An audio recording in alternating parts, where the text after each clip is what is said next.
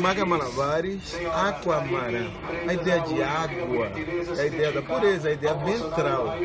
Né? Marã é marinho, é, é, é marítimo. Marã no Parquinho Oxai.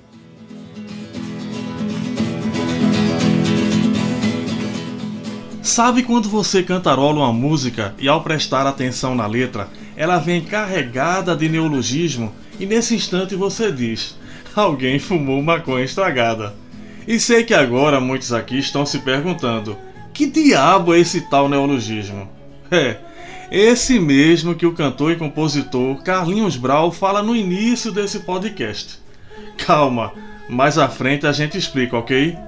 Vamos citar aqui rapidamente o poeta pernambucano Manuel Bandeira. Até onde eu sei, não cantava absolutamente nada, mas era um craque nas palavras. No famoso poema Os Sapos, podemos perceber bem como funcionava essa máquina de moer letrinhas, e que vou recitar aqui para vocês. Só peço que me deem um desconto na interpretação, porque não fiz nenhuma oficina de teatro até o momento. Então vamos lá. Urra o sapo boi. Meu pai foi rei. Foi. Não foi. Foi.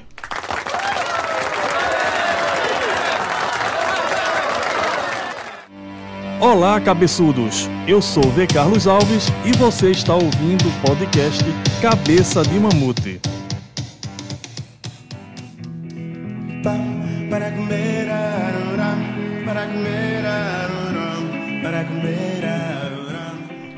Bom pessoal, resolvi recitar há pouco Manuel Bandeira para explicar a vocês que na música o processo de criação também não é muito diferente. E quando falamos de um artista em especial, somos bombardeados por novas palavras que vão dando outro sentido a algo que, muitas vezes, já existe. Estamos falando do universo criativo e multifacetado de Carlinhos Brau, autor de Maga Malabares, música tema do episódio de hoje.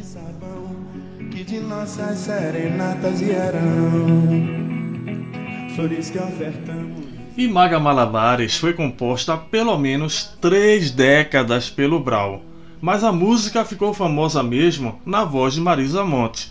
A cantora carioca gravou esse sucesso para o álbum duplo Barulhinho Bom, de 1996 um deles gravado ao vivo no Teatro Guararapes, no Recife. Certa vez, Brau revelou que Maga Malabares foi composta para sua filha Nina de Freitas, assim que ela veio ao mundo. E se tem uma coisa que esse baiano sabe fazer, é inventar uma palavrinha aqui, outra ali, outra acolá. Tudo fruto de uma mente que não para e que parece se conectar com o alfabeto musical inteiro.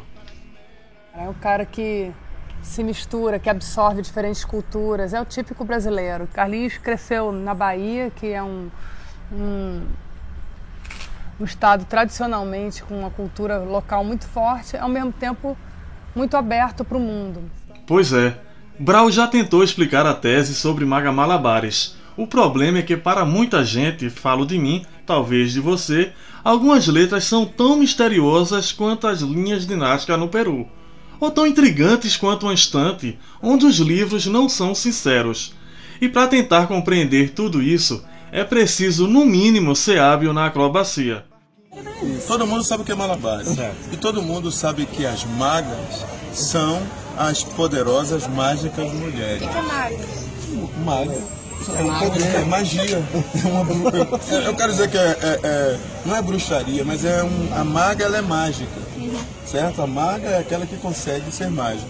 Então, quando a minha filha é, mais velha nasceu, que, essa, que me inspirou essa música, estava muito no desejo de contar essa história dessas, dessas serenatas né, que trouxe a gente. Sim, assim, sim. Ou seja, eu estava sendo pai, é, é mais dentro de uma base consistente do que eu aprendi com o meu pai ou com meus pais para ser pai. Pelas redes sociais, Carlinhos Brau já chegou a falar que a sua primogênita o maga balariza. Alguém aí sabe o que significa isso? Se souber, manda pra gente em nosso perfil no Instagram. Falei Instagram? Então vai um recado bem rápido para vocês e já volto para maga balarizar ainda mais este episódio. Você pode conferir algumas fotos referentes a este episódio em nosso perfil no Instagram, Pode Cabeça de Mamute. Aproveita, segue a gente, curta os posts e diz que música você também não entende na MPB. Segue também a gente lá no Spotify, deixa cinco estrelinhas para ganhar o seu selo de cabeçudo e cabeçuda. Isso mesmo, galera. Conto com todos vocês. Quando ouvi Magabalabares pela primeira vez, eu estava no último ano da faculdade de jornalismo e essa música me chamou bastante a atenção. Naquela época eu até sabia cantá-la de cor e repetia todos os refrões nonsenses ecoados por Marisa Monte. Eu penava para desenvolver uma habilidade interpretativa que só mesmo Brau, com todo o seu malabarismo artístico, teria. Era um pouco esse desejo é, é, é, de trazer nessa canção um pouco esse ideal que os nossos pais é, é, se propuseram é, né, nos no, a nos passar. E era um pouco agradecer isso, disso eu estava sendo pai. Isso é Maga Malabares.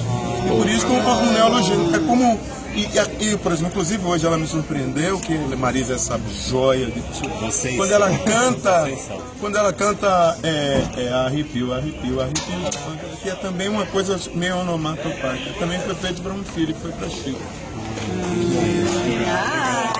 Aê, valeu! Bom, Carlinhos Brau pode não ter ajudado muito em sua explicação Talvez porque a gente não tenha visto o Parquinho Oxaie e muito menos um barquinho de gazeta ancorar no mistério. Para Brau não existe lugar para a imaginação te escolher. Não tem isso de vou ali sentar e compor uma canção. Ela vem e te escolhe, e aí a imaginação do artista já começa a brincar com as palavras. Mas será que pode haver limites na hora de compor uma música como Maga Malabares? O escritor, jornalista e crítico musical Rodrigo Faur vê a criação como um ato de liberdade. A criação é, tem que ser livre, sempre.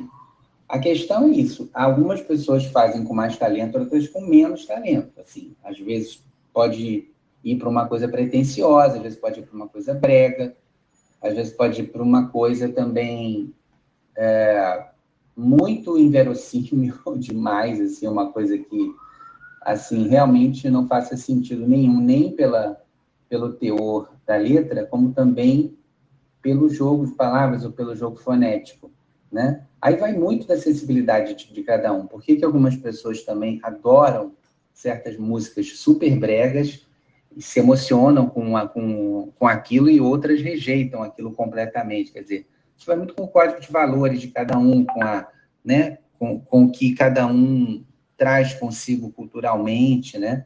Mas a criação tem que ser ilimitada. E vocês lembram que eu prometi lá no início que falaria sobre neologismo? Pois bem, convidei a professora e linguista Mônica Dallavecchia para explicar esse fenômeno linguístico tão comum na nossa música. Mônica tem um canal super bacana no YouTube chamado Gramática Sem Trauma Lá tem vídeos e conteúdos que valem muito a pena conferir, galera.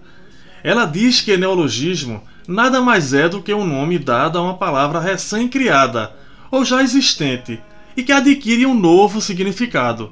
Essas palavras novas são criadas para atender uma necessidade momentânea, diferentemente da onomatopeia, que reproduz sons tão comuns ao nosso redor. Sabem o miau, au au, zum zum, Pois bem, isso é onomatopeia. O neologismo pode fazer parte da nossa língua e ser incluído inclusive no dicionário, mas também pode desaparecer totalmente. Muitos são criados para representar algo metafórico e que vai além da nossa imaginação. Está aí o exemplo: Odara, Chimbalaye, Hilarie, Avorrai. Mas e Magamalabares? Malabares, linguisticamente falando, já chama atenção pelo título, pela formação desse neologismo que se dá pela combinação de duas unidades de sentido distintas. Maga, que remete a uma mulher que faz mágica, a uma feiticeira, tinha até a maga patológica dos quadrinhos do tio Patinhas, e Malabares, que remete ao universo do malabarismo. Então, o título já vai dando um tom místico a essa canção em que temos Deus, anjos e até Oxaê, que, que remete a Oxalá, um dos orixás mais importantes dos cultos afro-brasileiros.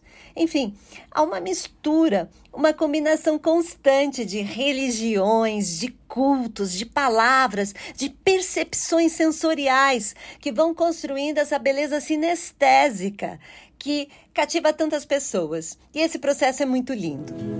Mara malabariza com a no parquinho, Oxaie dicionário, ele vamos dizer que ele chegou muito tarde. Mas o meu dicionário, o, o meu, o meu interesse de aprender a língua portuguesa, que é uma língua belíssima, é. e ela é muito mais bonita, porque ela tem ao, ao, ao surround, né? ela tem ao lado muitas outras companhias linguísticas, o tupi-guarani, a forma que o, a língua, as línguas vieram aqui, embora tem gente que chama dialeto, é, é, jeje, marri, é, é banto iorubá, né? É, é, bambara, chegou, tudo isso tem sonoridades que termina alcançando a alma muito mais rápido do que uma palavra concreta. Os anjos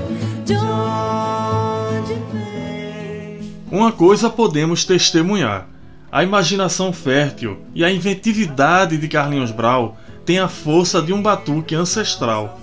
Assim como as flores que ofertamos, algumas músicas também nunca morrerão. Talvez isso seja o mistério da arte, e que se perpetua através de vozes e instrumentos de nomes já consagrados da música popular brasileira.